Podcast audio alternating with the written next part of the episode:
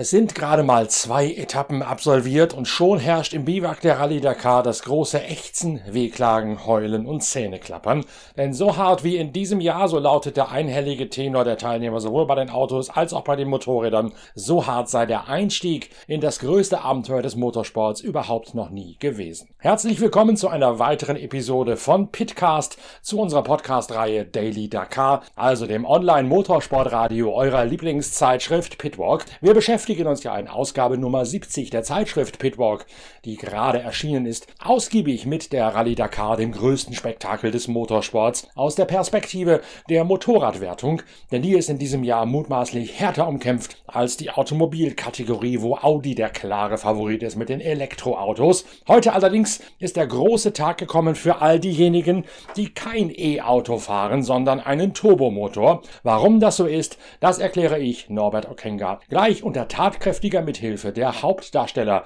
bei dieser zweiten extrem felsigen Etappe im Hinterland von Saudi-Arabien.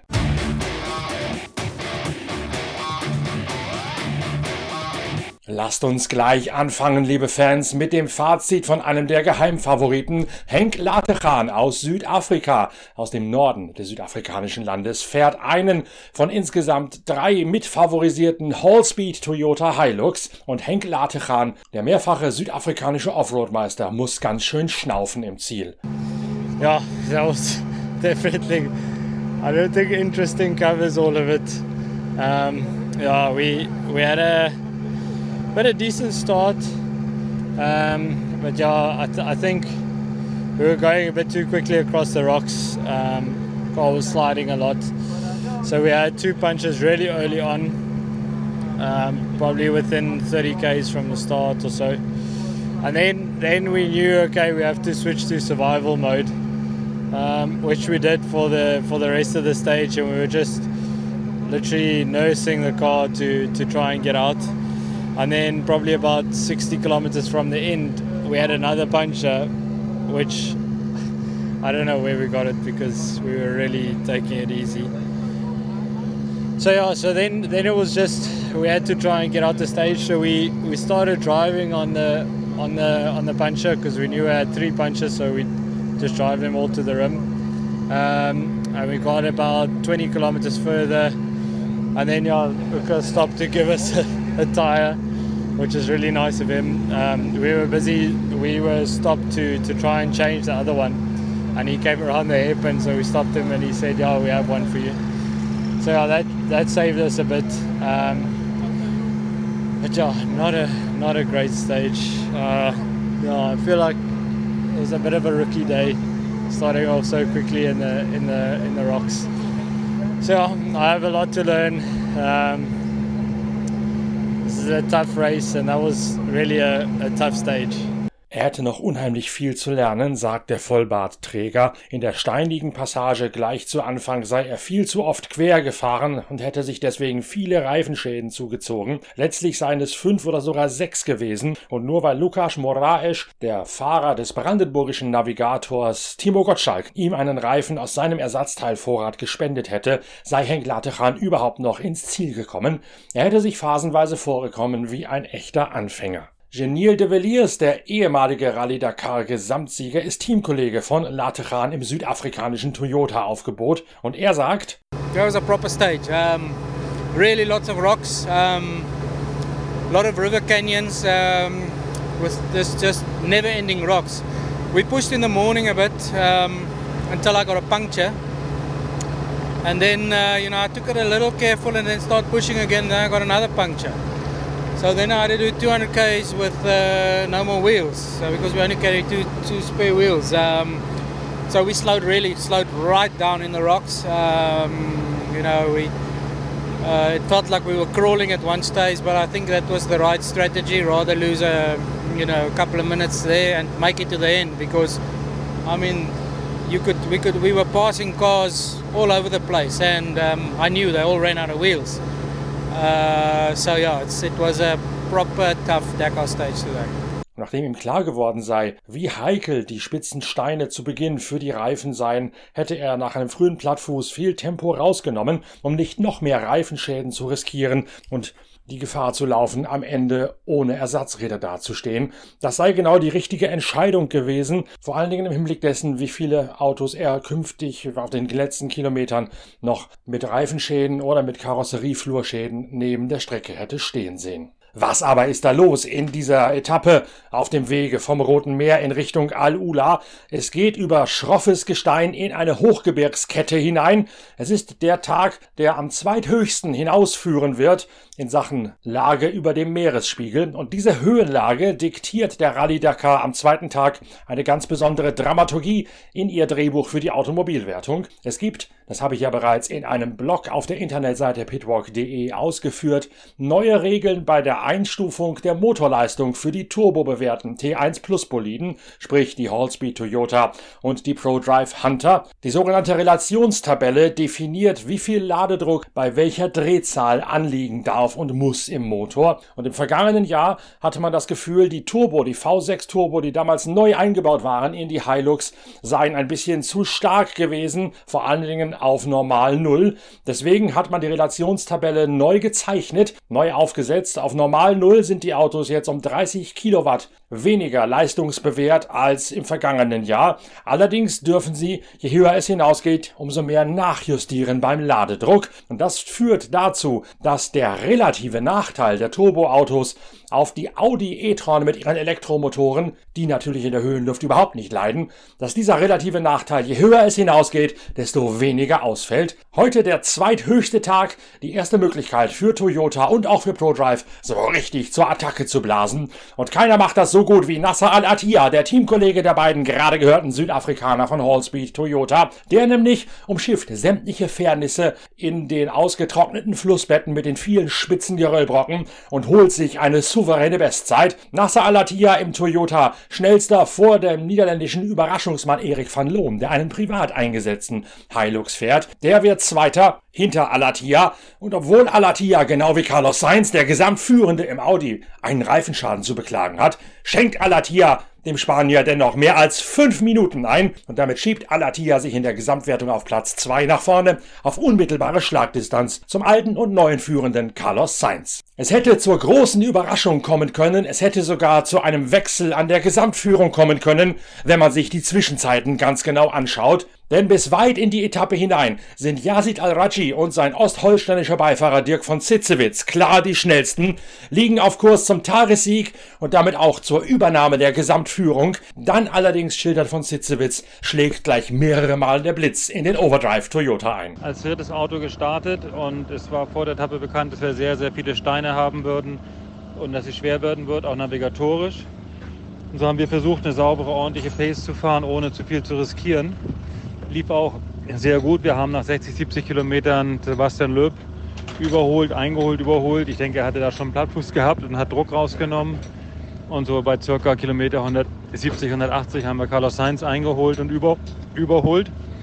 Leider hat es uns dann so um Kilometer 200, 210 erwischt. Da ist uns ein, eine Lenkstange gebrochen.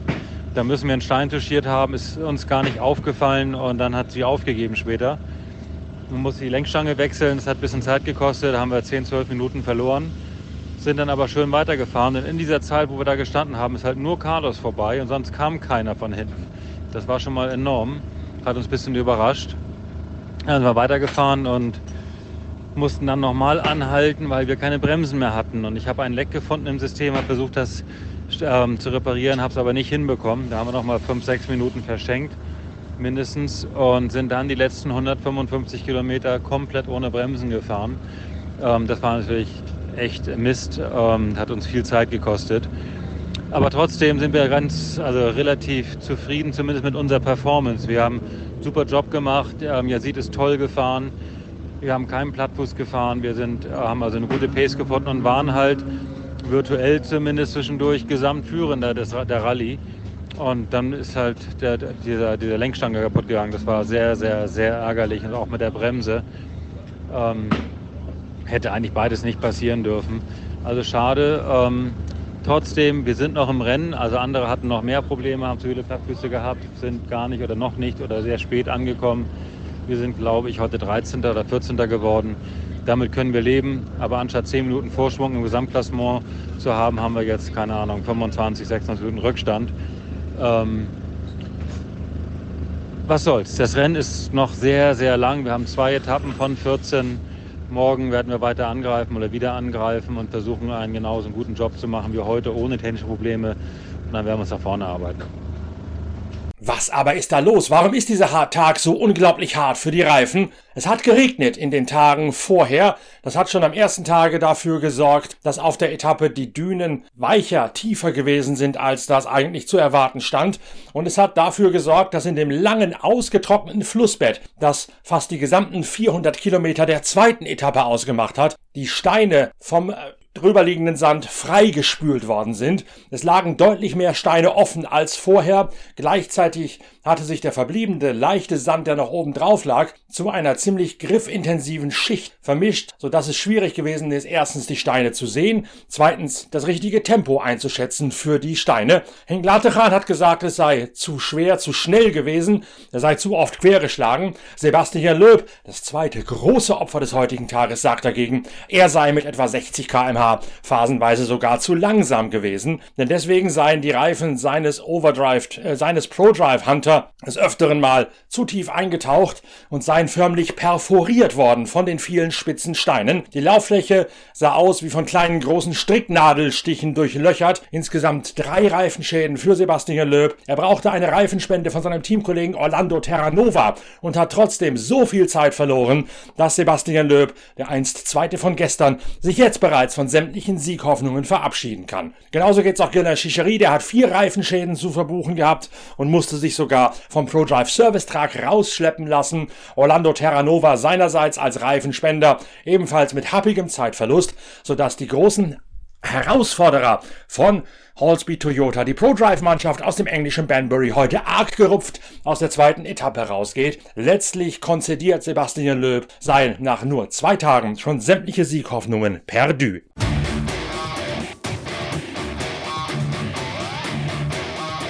Lukas Moraes und sein Brandenburger Beifahrer Timo Gottschalk opfern nicht nur einen ihrer Ersatzreifen für Henk Latechan, sie nehmen auch nach einem Reifenschaden ganz bewusst Tempo raus und begnügen sich mit vorsichtiger Fahrweise, um keine weiteren Reifenplatzer zu riskieren. Das Ergebnis für sie Platz 11 in der Gesamtwertung hinter Henk Latechan. Und ebenfalls von den Fairnissen der vielen Spitzensteine gepeinigt ist Daniel Schröder, der Privatfahrer im Nissan. Er rangiert auf Position 40. Wir sind morgens losgefahren, hatten wieder nach fünf Kilometern das gleiche Problem mit unserem Kai Rehn, der uns abgeflogen ist. Diesmal haben wir es aber ein bisschen schneller hingekriegt. Gestern waren es ungefähr 45 Minuten, die wir gebraucht haben, weil wir auch noch ein bisschen rumgebastelt haben. Da, ähm, heute haben wir das Ganze irgendwie in 25 Minuten hinbekommen. Ähm, ja, haben uns dann natürlich, wir sind ja sowieso schon als 110. ungefähr gestartet. Haben uns natürlich nochmal wieder ein paar Leute überholt, ähm, sind wir weitergefahren, äh, ein paar Plätze gut gemacht, dann haben wir einen Platten gehabt. Ähm, ja, den repariert, weitergefahren. Und bei kurz vor Kilometer 100 oder so haben wir dann äh, Doppelplatten gekriegt auf der rechten Seite. Und dementsprechend waren dann unsere ganzen Ersatzräder alle weg. Und ja, heute die ganze Etappe, gerade die erste Hälfte, waren so unglaublich viele Steine. Ähm, ja, da mussten wir dann so vorsichtig fahren, dass wir überhaupt angekommen sind, ohne noch einen Platten zu haben, ist eigentlich fast äh, ein Wunder, glaube ich. Aber ähm, ja, wir sind ansonsten dann sehr vorsichtig äh, und konservativ gefahren, weil wir uns das natürlich nicht leisten konnten, noch einen Platten zu haben. Aber ja, war auf jeden Fall ein ganz schöner Kampf. Zum Ende hin, die letzten 60, 70 Kilometer sind wir dann komplett im Dunkeln gefahren. Ähm, das war auch nochmal ganz interessant mit nochmal 10 Kilometer Dünen ungefähr am Ende. Ähm, ja, also eine sehr, ein sehr ereignisreicher Tag. Ähm, ja, unsere Hinterachse hat auch wieder ein bisschen Schaden genommen, weil wir haben eine Starrachse hinten dran und ja, ich glaube, weil jetzt die ganzen T1 Plus Fahrzeuge ja so große Reifen haben, äh, nimmt die einfach noch mehr, noch mehr Schaden als sowieso schon von den ganzen Steinen, die mitten in der Strecke liegen. ja, jetzt haben wir das eine oder andere hier im Biwak zu reparieren. Aber ja, nach einem anstrengenden Tag sind wir doch einigermaßen zufrieden wieder, wieder zurückgekommen. Wir haben es am Ende geschafft. Waren viele Leute auch an der Seite von der Strecke, die richtig Probleme hatten.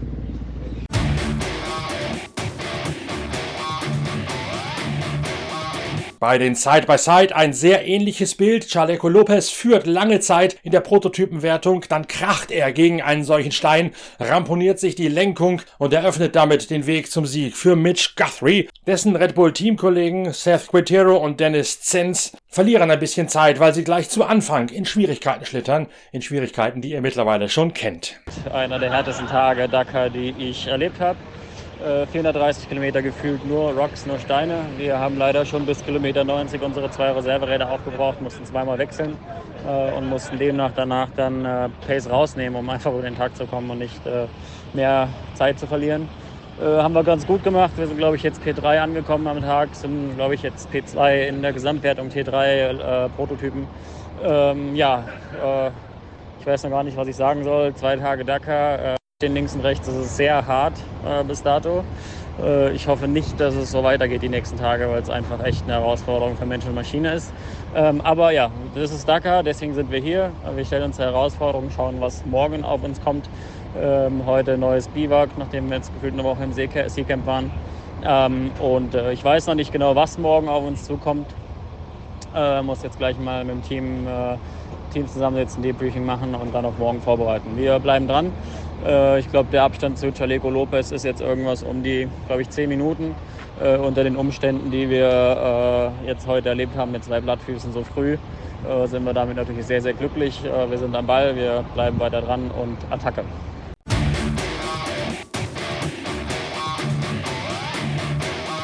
Bei den Motorrädern gibt es eine große Sensation, oder besser gesagt gleich deren zwei. Der Tagessieg geht an Mason Klein, einen Privatfahrer aus dem Bars KTM-Team. Er profitiert davon, dass der lange führende Daniel Sanders am Ende bummelt, Tempo rausnimmt, um am Mittwoch nicht die Prüfung eröffnen zu müssen. Dafür fühlt Daniel Sanders sich noch nicht fit genug. Ihr habt ja im Blog auf der Internetseite pitwalk.de sicherlich gelesen, was der für eine Tortur hinter sich gebracht hat. Das ist die ideale Ergänzung zur Vorbereitungsgeschichte in der aktuellen Ausgabe der Zeitschrift Pitwalk, Ausgabe Nummer 70, denn da spielt Daniel Sanders auch eine ganz entscheidende, eine tragende Rolle. Wenn ihr das beides gelesen habt, dann wisst ihr, warum er sich noch nicht imstande sieht, morgen Eröffnungsarbeit zu leisten. Er überlässt deswegen den Sieg Mason Klein und einer, der mit durchschlüpft, ist Sebastian Bühler. Der gebürtige Ratinger erzielt mit Platz 2 sein bis jetzt bestes Ergebnis. Er fährt eine Hero, also eine Maschine indischer Bauart, die in Rosenheim entwickelt und auf Kiel gelegt wird von der Mannschaft von Wolfgang Fischer, sprich vom Speedbrain Team. Hero bemüht in den sozialen Medien, reichlich Pathos beladen, seine Helden.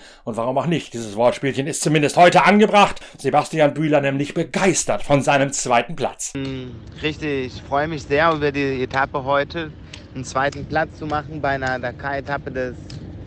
ja, da, dafür arbeite ich schon mehrere Jahre und jetzt habe ich es endlich geschafft.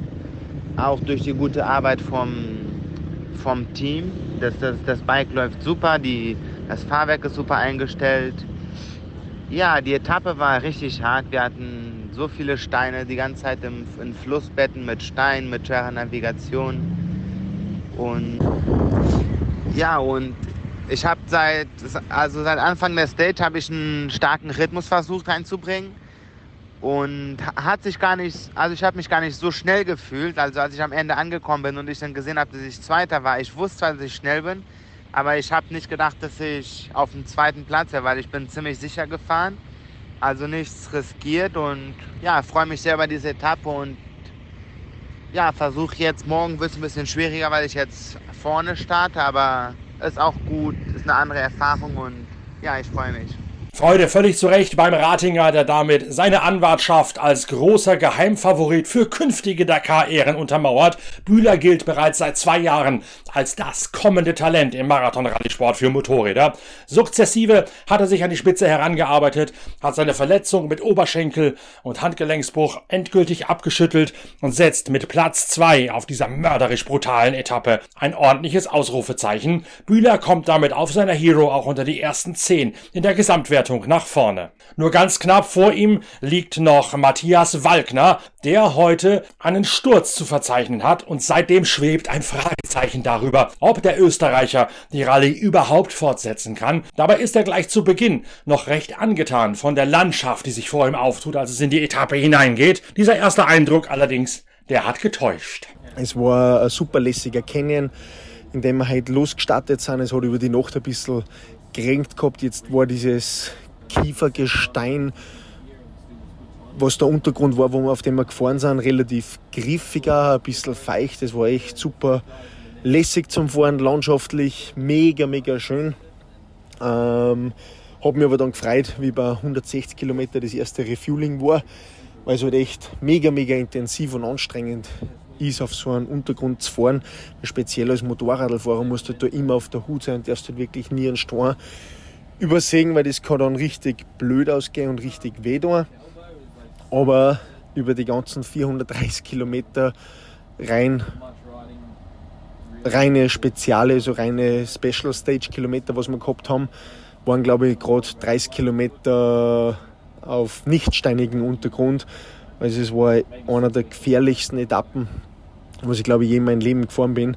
Man muss sich halt vorstellen, man darf über fünfeinhalb, sechs Stunden Vorzeit nicht einmal irgendeinen Stein übersehen, weil wenn man einen übersieht, so wie mir das gegangen ist, bei Kilometer 298, dann kann es halt richtig weh tun. Und wir haben jetzt die Airbag-Daten gekriegt, also ich bin wirklich mit 110 km/h zu Sturz gekommen, ich habe einen Stein übersehen. Ich habe dann einen Highsider gehabt und bin halt wirklich in, in, in, ja, in einen Steinerhaufen reingefallen, reingestürzt.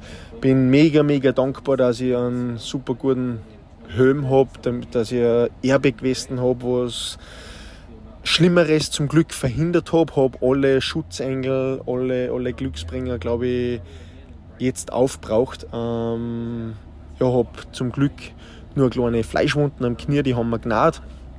Ähm, der Ölbogen ist ziemlich verschert, also ziemlich abgeschürft. Habe ein paar Hämatome hinten am Rücken, aber was mir ein bisschen ein Kopfzerbrechen macht, ist Handgelenk, also eine leichte knöchere Absplitterung. Ähm, das hat wirklich extrem weh, da die letzten 130 Kilometer nur ins Ziel zu fahren haben. Habe das ein oder andere Mal einen Lenker nicht mehr erhalten, also den hat es mir dann aus der Hand gehauen. Und ja, es war echt ein gescheiter Kampf. Ähm, bin aber mega, mega stolz gewesen auf mich, dass ich ins Ziel noch reingekommen bin. Ähm, habe mir das nach dem Sturz, nach den ersten 15 Kilometern nicht so gedacht, aber irgendwie, wenn du halt wirklich irgendwo im Nirgendwo bist und nicht einmal irgendwo eine Straße, ein Haus, eine Zivilisation siehst, bleibt da nicht wirklich was anderes über. Also ich habe mich dann ins Zyno gerettet. Ähm, war nicht so euphorisch natürlich, weil habe momentan schon mir gedacht, okay, das war es jetzt für mich. Leider Gottes elf lange Monate an Training, schwuppsdiwupps, ein Sturz und alles ist irgendwie vorbei. Aber jetzt habe ich mir ein paar scharfe Pulverleine gehaut, ein paar gute Schmerztabletten, was unser Doc da hat. Und jetzt ist es gar nicht mehr so schlimm. Ich werde jetzt einfach versuchen, mich bestmöglich zu erholen über die Nacht. Ähm, morgen in der Früh dann einfach schauen, wie gut das geht. Ähm, es sind ja doch nur zwölf extrem lange Vortage, aber jeder, der was mich kennt, weiß, so leicht schreibe ich das nicht ab, nicht ab und wenn es irgendwie geht, dann werde ich natürlich an den Start gehen. Ähm, aber ja, wie gesagt, schauen wir mal, was die Nacht so bringt, wie es morgen in der Früh geht und ja, werde mich auf alle Fälle zusammenreißen und wenn es einen Sinn macht, dann stehe ich natürlich weiterhin am Start, obwohl das definitiv dann lange zwölf Tage werden. Bei den Privatfahrern bei den Motorrädern hat sich Mike Wiedemann in der Kistenfahrerwertung für Einzelkämpfer ohne Mechanikerunterstützung auf die 42. Position nach vorne arbeiten können. War sehr gut. War extrem harte Etappe wieder, also wirklich hat es richtig in sich gehabt. Extrem steinig, also eigentlich 90 Prozent nur Steine. Ähm, und auch richtig gefährlich. Viele Fahrer haben mir wieder gestürzt und äh, ausgefallen. Ich bin überhaupt kein Risiko eingegangen, bin ein bisschen Tempo rausgenommen heute. Ähm, habe auch ja, mega Spaß gehabt, habe keine großen Fehler gemacht. Habe am Schluss die letzten 150 Kilometer bin ich auf die zwei Führende von der Quadklasse aufgelaufen. und ähm, habe dann extrem Probleme gehabt mit denen. Also ich konnte nicht überholen. Also ich war nicht arg viel schneller, aber halt doch ein bisschen. Und dann musste ich nicht dranbleiben, dann wollte ich erstmal überholen. Dann wurde es aber so gefährlich, weil ich dann meistens neben der Piste überholen wollte. Und dann bin ich einmal in den Kaktus eingestochen und ähm, einmal am Stein hängen geblieben. Und ja, dann habe ich irgendwann habe ich dann zurückgezogen und habe dann gedacht, okay, das Risiko gehe jetzt nicht ein und bleib lieber dahinter und verliere ein bisschen Zeit. Uns passiert nichts. Ähm, das war, glaube ich, die richtige Entscheidung im Nachhinein. Ähm, ja, und ansonsten bin ich fit. Ganz an der Spitze aber ein sensationeller Tag. Mason Klein, der Kalifornier, gerade mal 21 Jahre jung, übernimmt mit seinem Tagessieg auch die Führung in der Gesamtwertung. Er gewinnt heute vor Sebastian Bühler. Und damit sind zwei der jungen Wilden diejenigen, die es den Alten gezeigt haben, wie man mit den Spitzensteinen richtig umgehen kann.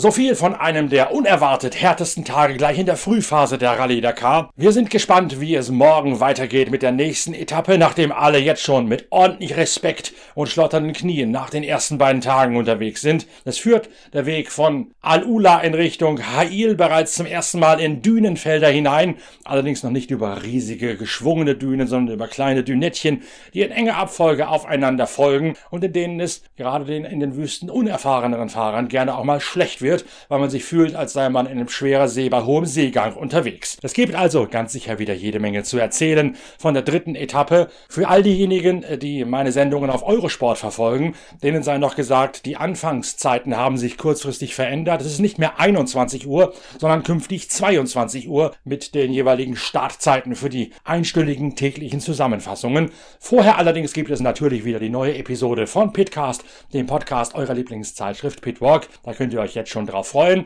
und parallel in der neuen Ausgabe der Zeitschrift Heft Nummer 70 stöbern. Auf pitwalk.de gibt es auch eine ganze Menge zur Rallye Dakar zu lesen. Also die Pitwalk Collection ist eure erste Anlaufstelle für alle Informationen rund ums größte Spektakel des Motorsports. Bis bald, schön, dass ihr wieder dabei gewesen seid. Euer Norbert Okenga.